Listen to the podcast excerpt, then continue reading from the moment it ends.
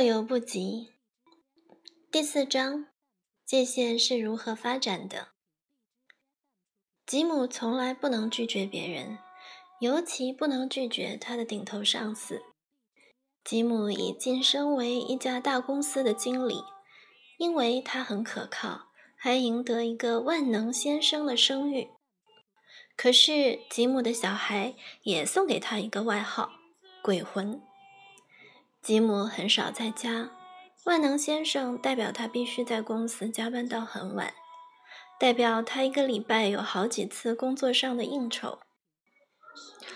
代表他周末必须常常出差，即使他已经答应小孩要带他们出去钓鱼或逛动物园。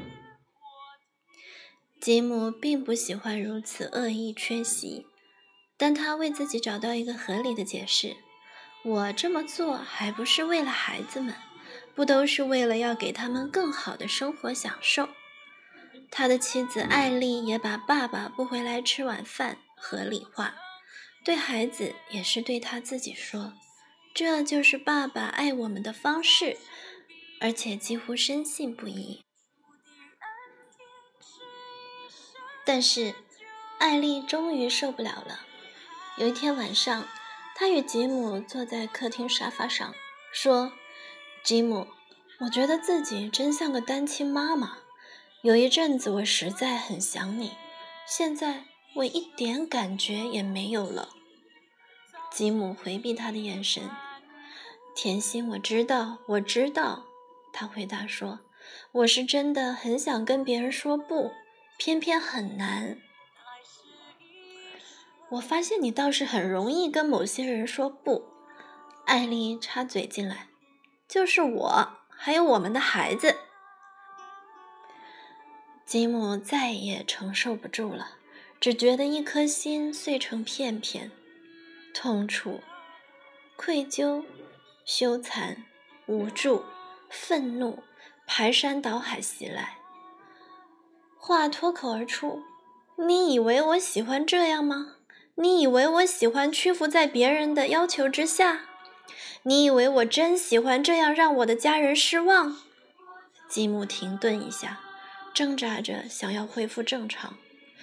我一直就是这样，艾丽。我总是害怕让人家失望，我厌恶自己，我痛恨自己的生活，我怎么会走到这种地步呢？吉姆怎么会走到这种地步呢？他深爱他的家人，也很珍惜与妻小的关系。他最不喜欢的就是忽略自己的家庭。事实上，吉姆的问题并不是婚后才开始的。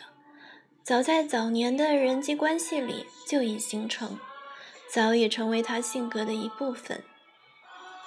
设立界限的能力到底是如何发展的呢？这就是本章的宗旨。希望借此你可以了解你的界限是从哪里开始设立起来或倒塌的，以及应该如何修补。读这一章的时候。请记得大卫如何为他的生活与未来向神祷告的。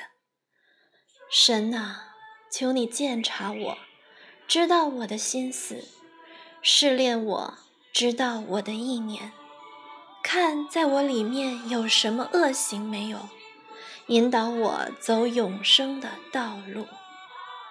诗篇一百三十九篇二十三到二十四节。神渴望你知道你的伤口在哪里，有哪些不足之处，哪些是你自找的，哪些是别人引起的。求神让你看出哪些重要的关系和力量，以造成你在界限上的困扰。过去是现在的借镜，可以用来修补现在，帮助你修造一个比较光明的未来。界限发展。记得这句老谚语吗？疯狂是会遗传的，从你的孩子传给你。界限并不是遗传来的，而是一步一脚印建造出来的。想要成为神所希望我们成就的人，说实话，负责任、身心自由、爱人，我们从小就必须开始学习什么是界限。界限的发展是一种不断进行的过程，可是关键时期却是在孩提时期，即我们个性发展成型的那个阶段。圣经劝导父母要教养孩童，使他走当行的道，就是到老他也不偏离。箴言二十二章六节。可是。很多父母都误解这段信息，认为他当行的道就是我们，也就是父母所认为他当行的道。你可以从这里看出界限的冲突已经开始了吗？事实上，箴言里那句话真正的含义是神为他所计划的当行的道。换句话说。好的父母不会情绪化的强迫儿女成为与自己完全相同或完美无缺的孩子。父母应该只是在旁边协助的伙伴，帮忙儿女寻求神在他们身上的旨意，并帮助他们达到那个目标。圣经教导我们每个人都要经过人生各个不同的阶段。约翰就曾写信给小子们、少年人、父老。小子们呐，我写信给你们，因为你们的罪借着主名得了赦免。老父啊，我写信给你们，因为你们认识那起初原有的。少年人呐，我写信给你们，因为你们胜了那恶者。约翰一书二章十二到十三节。每一个阶段，我们都有不同的工作必须完成。界限也在你可以想象得出来的每个特定、明显的阶段发展出来。事实上，孩童发展专家们在观察婴儿、幼儿与他们父母之间的互动关系后，对每个特定阶段所发展出来的界限都已经有了详细的记录。注意，亲密关系 （bonding）。建立界限的基础。温蒂想不通为什么自己总是不能学以致用。那些教人要彼此平等对待的书籍，那些鼓励人要对自己有信心的录音带，以及要勇敢正视问题的自我训练，都在他和母亲讲电话时全消失不见了，融为模糊昏暗的回忆。每次谈到温迪的小孩，最典型的结果就是，他母亲会解析温迪那不完美的教养方式。我比你当母亲当的久，他的母亲总是这样说。所以你只要照着我的话去做就没错。温迪对母亲的劝告很不满，并非他不愿意敞开心胸接受母亲的忠告。天晓得，他真可以采用那些处方的。但母亲老把他的方式视为唯一行得通的方式。温迪很想和母亲能有新的关系，把母亲对他的控制、礼貌性的贬谪、没有弹性都坦诚地说出来。温迪希望自己与母亲是种大人与大人的朋友关系，可是他就是无法向母亲说出自己的真心话。有时他很想写信解释自己的感觉，或在打电话之前自己先演练一遍，但每次时间一到，他就惊慌失措，保持沉默。他太懂得怎样对母亲顺从、感恩，像个小孩子了。要到事后他生气时，才知道自己再次屈服在母亲影响力之下。他放弃了，不再期待事情会有转变。温蒂的挣扎指出，我们在建造界限时，都会有一种很基本的需要，就是不管我们如何与自己对话、阅读、研究、练习，如果没有神或别人在一旁协助支持，我们根本没有办法发展或设定出界限。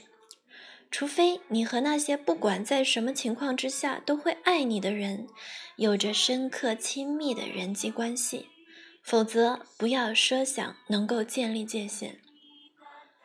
我们最需要的就是归属感，在某种关系中有个属灵上与情感上的家。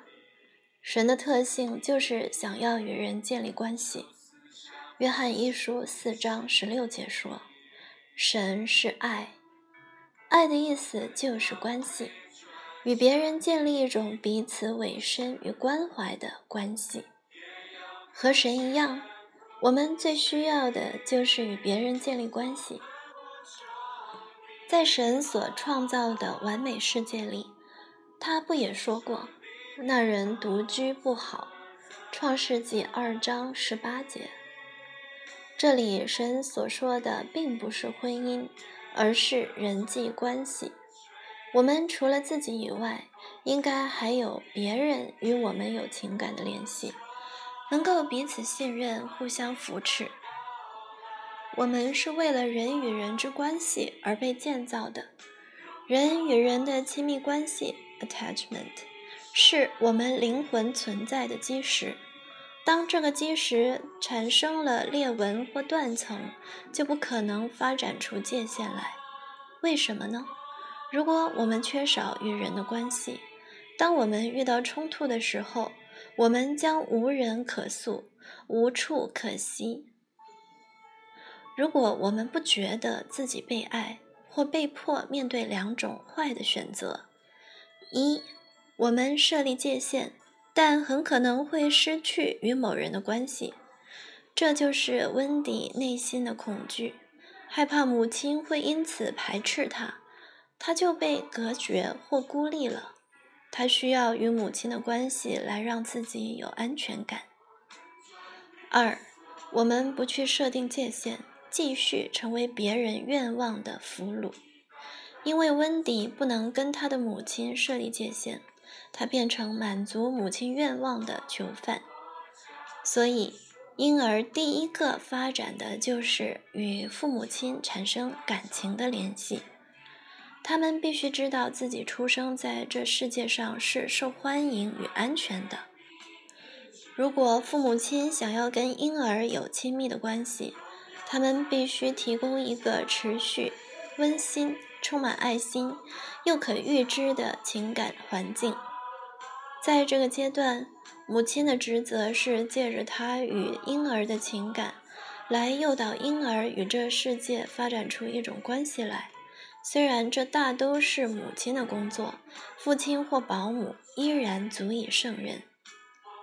当母亲对孩子的需要、与人亲近、被人家抱、被人喂食、换尿布，都能有正面的反应时，关系便逐渐形成。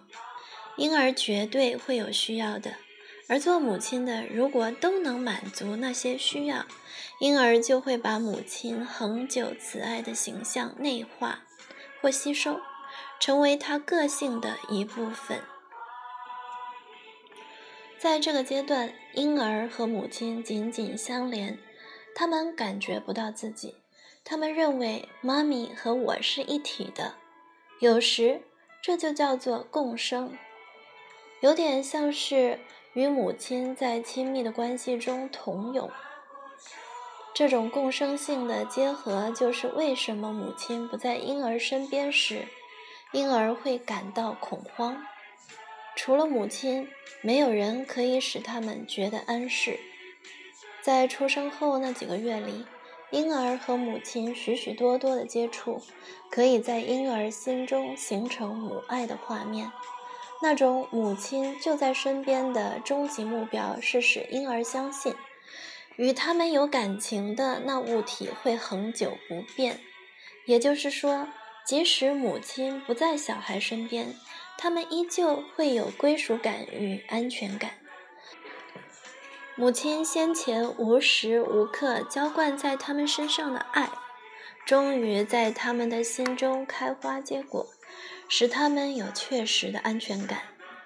物体的恒久不变，就是圣经所指的，叫你们的爱心有根有基，以弗所书三章十七节，与在他里面，即在基督里边生根建造。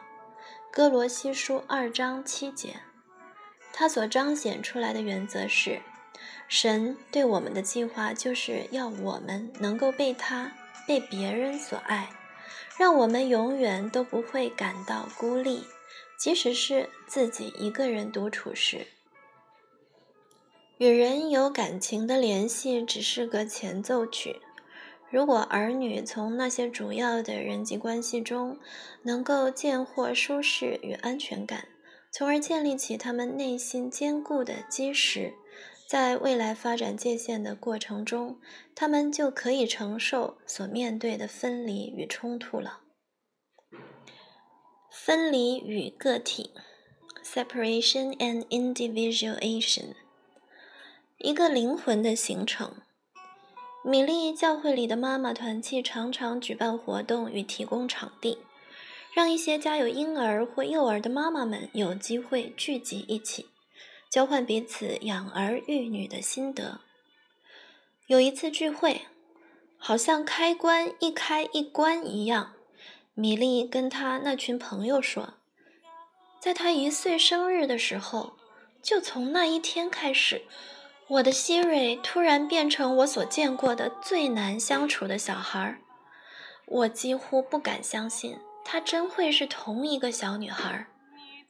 前一天他吃菠菜吃的好像那是他这辈子最后一餐了，隔天同样的菠菜他却全推到地上去了。对米粒的激动，其他的妈妈都赞同的点头微笑。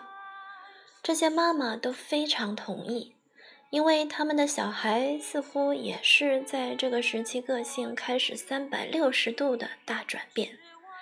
以前那个听话可爱的小 baby 突然消失不见了，取而代之的是一个爱闹别扭、要求很多的幼儿。这是怎么一回事呢？任何一个称职的小儿科医师或孩童心理治疗专家都会同意，小孩子从一岁到三岁都会有很多的改变。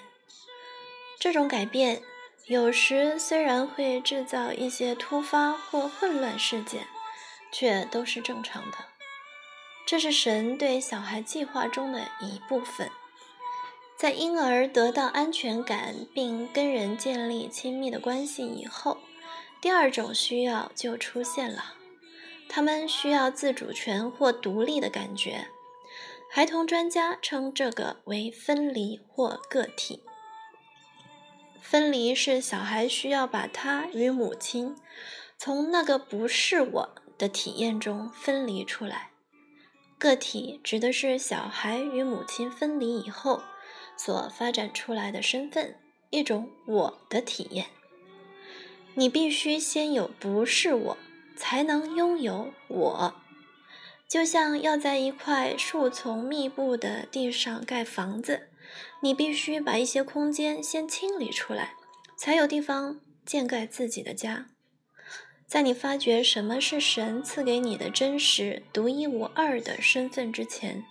你必须先决定什么不是你。圣经有关耶稣幼年的唯一记载，便描述了这个原则。记不记得耶稣的父母亲回家，而不知耶稣仍然留在耶路撒冷的事情？当他们回头找耶稣，发现他还在圣殿里。耶稣的母亲训诫他，耶稣却对他说：“为什么找我呢？”岂不知我应当以我父的事为念吗？路加福音二章四十九节，这句话的意思就是：妈妈，我与你有不相同的价值观、思想、意见。耶稣非常清楚他自己是谁，又不是谁。这种分离与个体的转换过程。并不是很平顺。小孩要发展健全的界限，需要经过三个很重要的阶段：孵化 （hatching）、练习 （practicing）、重归就好 （rapprochement） 孵化。妈咪和我并不是同一个人，很不公平。一个家中有五个月大婴儿的母亲跟我说：“我们有四个月的时间都非常亲近，也非常幸福。我知道艾略的无助、依赖，他需要我，我是他的一切与世界。可是突然间，什么都变了，他变得……我应该怎么说呢？他变得骚动不安，很容易生气，不大要我抱他。”对别人的兴趣比对我的兴趣还要高，连一些颜色鲜艳的玩具都比我还有吸引力。我开始懂了，他做个结论：他只需要我四个月。现在，我那母亲的角色就是花十七年半的时间来让他离开我。就很多方面来说，这个母亲说的一点也没错。婴儿在最开始五个月到十个月的生命有个主要的改变，从妈咪和我是相同的变成妈咪和我是不同的。这个时期，婴儿从与母亲被动的结合，变成了对外面世界主动的感兴趣。他们发现外面竟然还有一个更广阔、更有趣的世界，他们想要涉足。想要分杯羹。专家称这个时期为孵化期 （hatching） 或区分期 （differentiation），是小孩想要探险、触摸、品尝、感觉新的东西的时期。虽然小孩在这个阶段仍需要仰赖母亲，但他们不像以前那样只绕着母亲转。母亲先前滋润与喂养他们的苦心终于开花结果，他们觉得自己已经安全的可以开始出去冒险了。看看那些到处爬行的幼儿，他们正在全速全力前进，不想要错失什么。他们正在将自己地理上的界限付诸行动，离开母亲。如果你能用婴儿孵化时期的眼睛来看东西，你将看到一双如亚当的眼睛，正张得大大的，在观赏植物、动物与神为他创造的神奇世界。你将看到那双眼睛充满着想要认识、探索世界的欲望与动力，就像约伯记十七章七节暗示我们的：“你考察就能测透什么？你岂能尽情测透全能者吗？”不，我们当然不能。可是神创造我们，就是要我们去认识那全能的创造者，以及发现、体验他为我们创造的世界。新妈妈们在这个阶段自然很难接受，就像这一章刚开始时所提到的那些妈妈，她们很可能感到失望。尤其那些自己以前没有真正经历过孵化期的母亲，她们最渴望的就是来自婴儿的亲密、需求、依赖。这类的妇女往往会生下许多子女，或想尽办法要跟年幼的婴儿粘在一起。他们不喜欢分离，不喜欢与婴儿有任何距离。对母亲来说，这是一条痛苦的界限，而对小孩来说却是必须的。练习，我什么都能做。我想要活得快乐，会有乐趣一点，有什么不对？人生不应该是枯燥无味的。德瑞抗议。德瑞快五十岁了，却穿得像个大学生，整张脸晒成古铜色，而且一点皱纹都没有。对一个中年人来说，这实在是很不自然。德瑞告诉他的牧师，他想从现在参加的三十五岁以上的人所组成的团契，转到二十多岁至三十多岁人的团契。我们那个团契的步调实在太慢了。我喜欢坐云霄飞车，到外面过夜生活，换工作，一些可以让我保持年轻有活力的事情。德瑞这种生活形态表示出他仍然停留在分离与个体的第二阶段，练习。这个阶段一般大概是小孩十个月到十八个月大婴儿开始学走路、学说话。以后的成长过程中，这现象仍会再发生。孵化期与练习期之间的转变很大。孵化期的婴儿虽然会被外面新奇世界大大的吸引，他们至少还很依赖母亲。而练习期的小孩却要把母亲丢在后头。新近发现的走路能力让他们觉得自己是全能的。那些现在会爬又会走的幼儿真是感到兴奋无比。他们全身充满活力，想要尝试一切，包括走下高陡的楼梯、拿叉子塞进插座、追小猫咪的尾巴。像德瑞这样仍停滞在练习阶段的人，可能会有很多的乐趣。但是，当你把他们那些不实际、浮夸、不负责的彩虹泡泡戳破，你就变成一个很扫兴的人了。如果你和那些仍在练习期的大小孩的配偶也是扫人性的谈过话，你就会知道。实在没有比当这种人的配偶更为累人的了。箴言七章七节形容尚停留在练习阶段的年轻人：见愚蒙人内少年人中，分明有一个无知的少年人。这个少年人充满精力，却没有办法控制他的冲动，在热情上没有界限或限制。依旧停留在这个阶段的成年人，他们的性生活往往乱七八糟，结果当然只有死路一条，只等箭穿他的肝，如同雀鸟入网罗，却不知是自丧己命。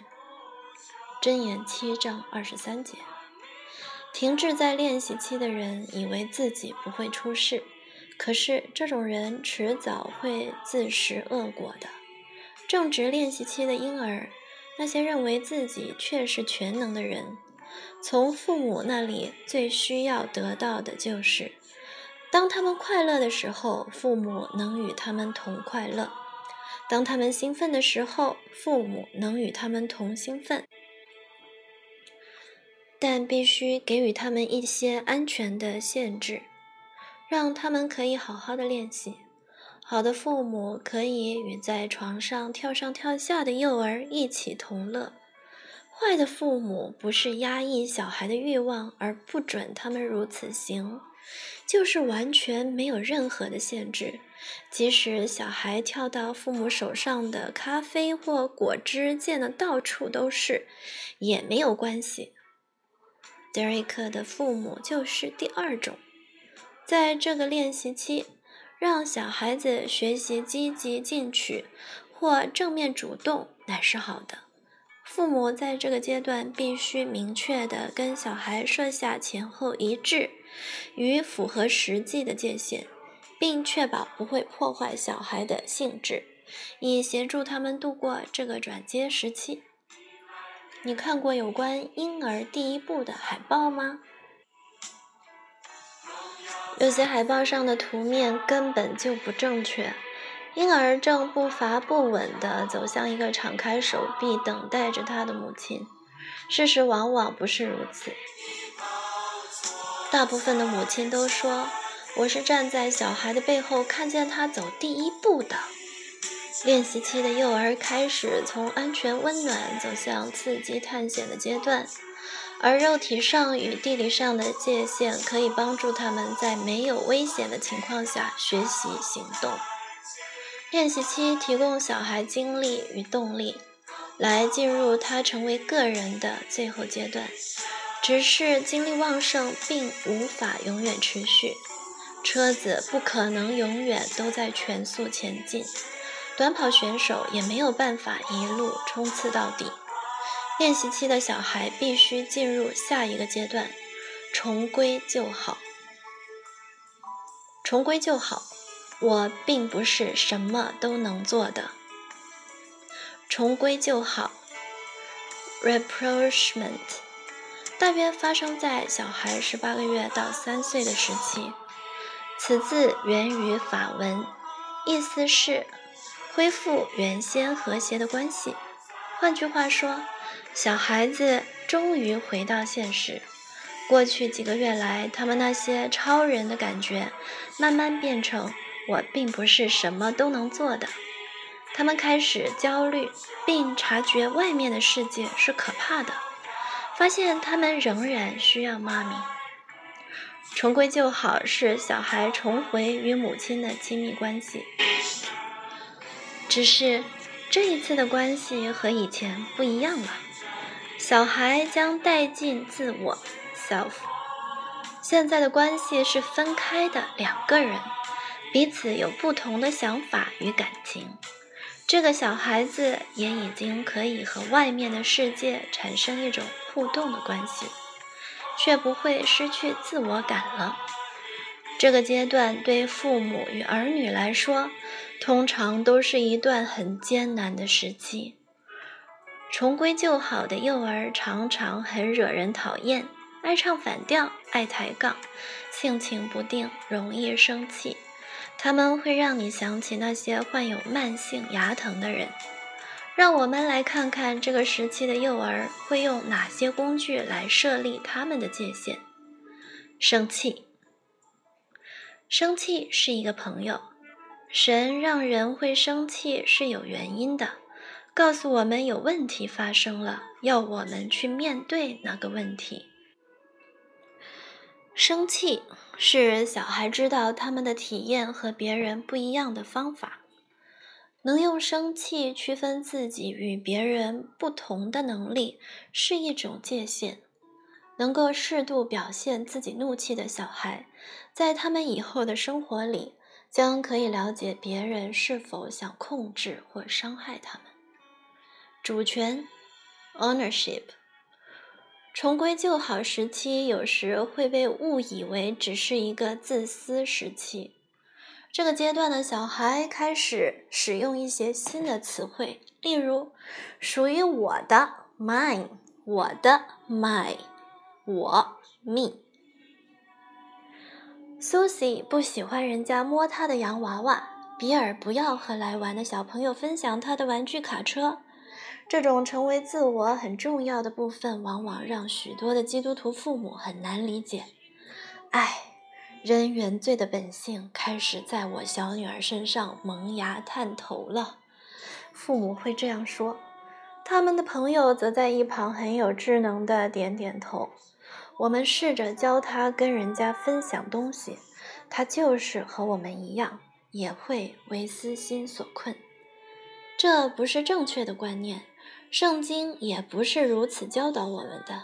小孩子新找到的字眼“属于我的”，确实是根源我们与生俱来的自我中心，是我们每个人都会有的罪或败坏。正如撒旦一样，想我要与至上者同等。以赛亚书十四章十四节。但这只是很粗浅的了解我们的性格。并没有把我们具有神的形象所代表的真意好好思考在内。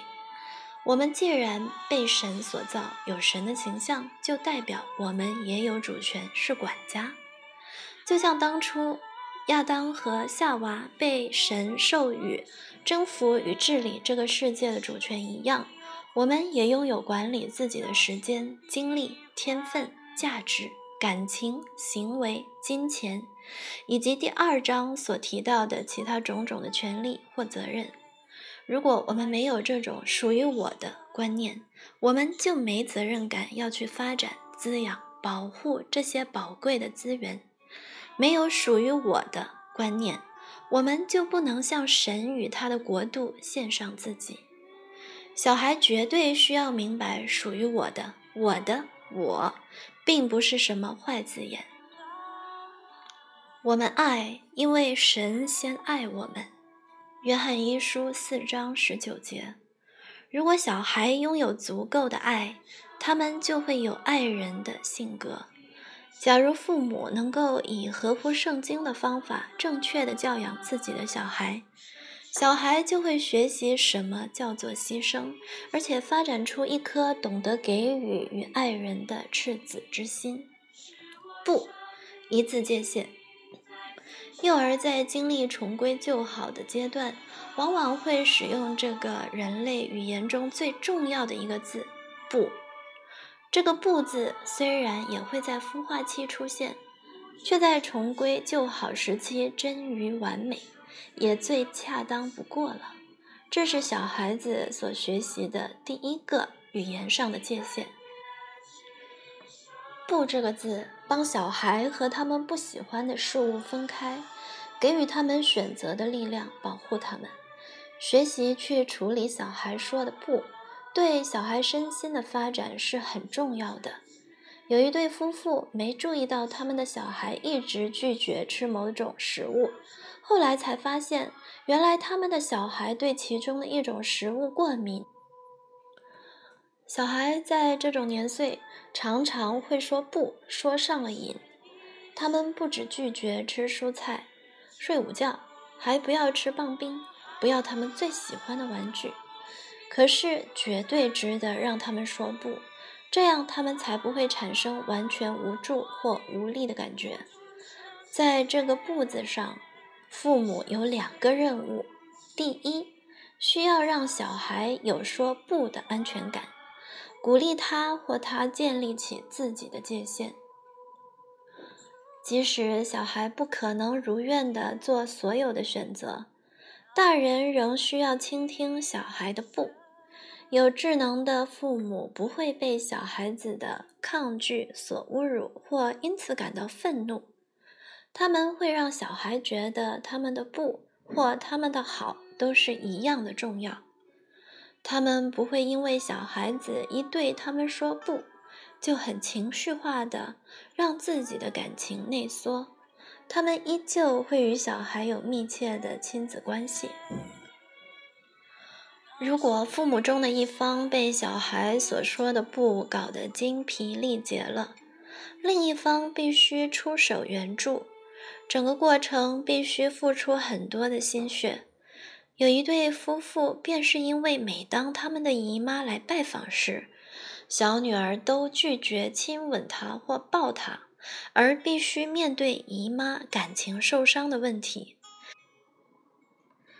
小孩有时会想和人家亲近，有时却保持距离，想站在父母背后看看就好。在姨妈抱怨时，这对夫妇说：“我们不要凯西觉得他感情的流露是他欠人家的。”我们要他可以控制他自己的生活。这对父母希望他们小女儿的事就是是，不是就是不是。路加福音五章三十七节。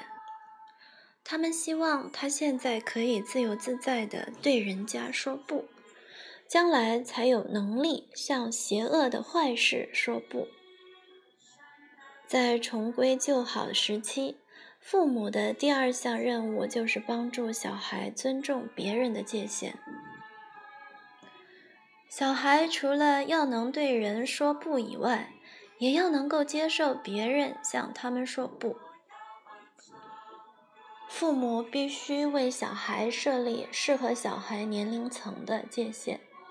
换句话说，不可以在玩具店里，因为小孩耍脾气了，怕自己出糗了。就干脆放弃做父母的原则，而放任小孩为所欲为。在这种情况下，父母必须暂停正在做的事，适当的和小孩当面好好处理这个问题，必要时甚至体罚一下都没有关系。趁有指望，管教你的儿子，你的心不可任他死亡。箴言十九章十八节。也就是说，要在一切都太迟以前，帮助小孩接受一些限制。界限建立在三岁小孩的身上最为明显。这个年纪，他们应该可以很熟练地做好下列几件事：一，可以和人家感情很亲密，却仍拥有自我感与跟人分开的自由。二，可以适当的对人家说不，却不怕因此失去对方的爱。三，可以接受别人适度的拒绝，却不会因此在感情上内钝或畏缩起来。看到这些，有一位朋友半开玩笑地说。三岁的小孩就必须学到这些，那四十三岁的人呢？没错，这是颇为过分的要求，也不容易做到。可是，在幼儿时期就发展出界限，确实是很需要的。人生还有两个时期也需要注重界限的发展，第一个是青春期或青少年期。青少年期是人生最初那几年的重演，只是此时所接触的是一些更成熟的问题，比如性、性别的认同、竞争、成年人认同的问题。在这一段困惑时期，知道什么时候向人说好、说不，以及可以对谁说，更是学习的重心。第二个是青年期。就是孩子离开家或大学，开始工作或结婚之时，在这阶段的年轻人会有失去秩序或规范的感觉，没有上课钟了，没有别人强加在自己身上的时间表，手头上突然有许多吓人的自由与责任，加上男女亲密关系与委身的要求。这时期常常更需要学习设立好的界限。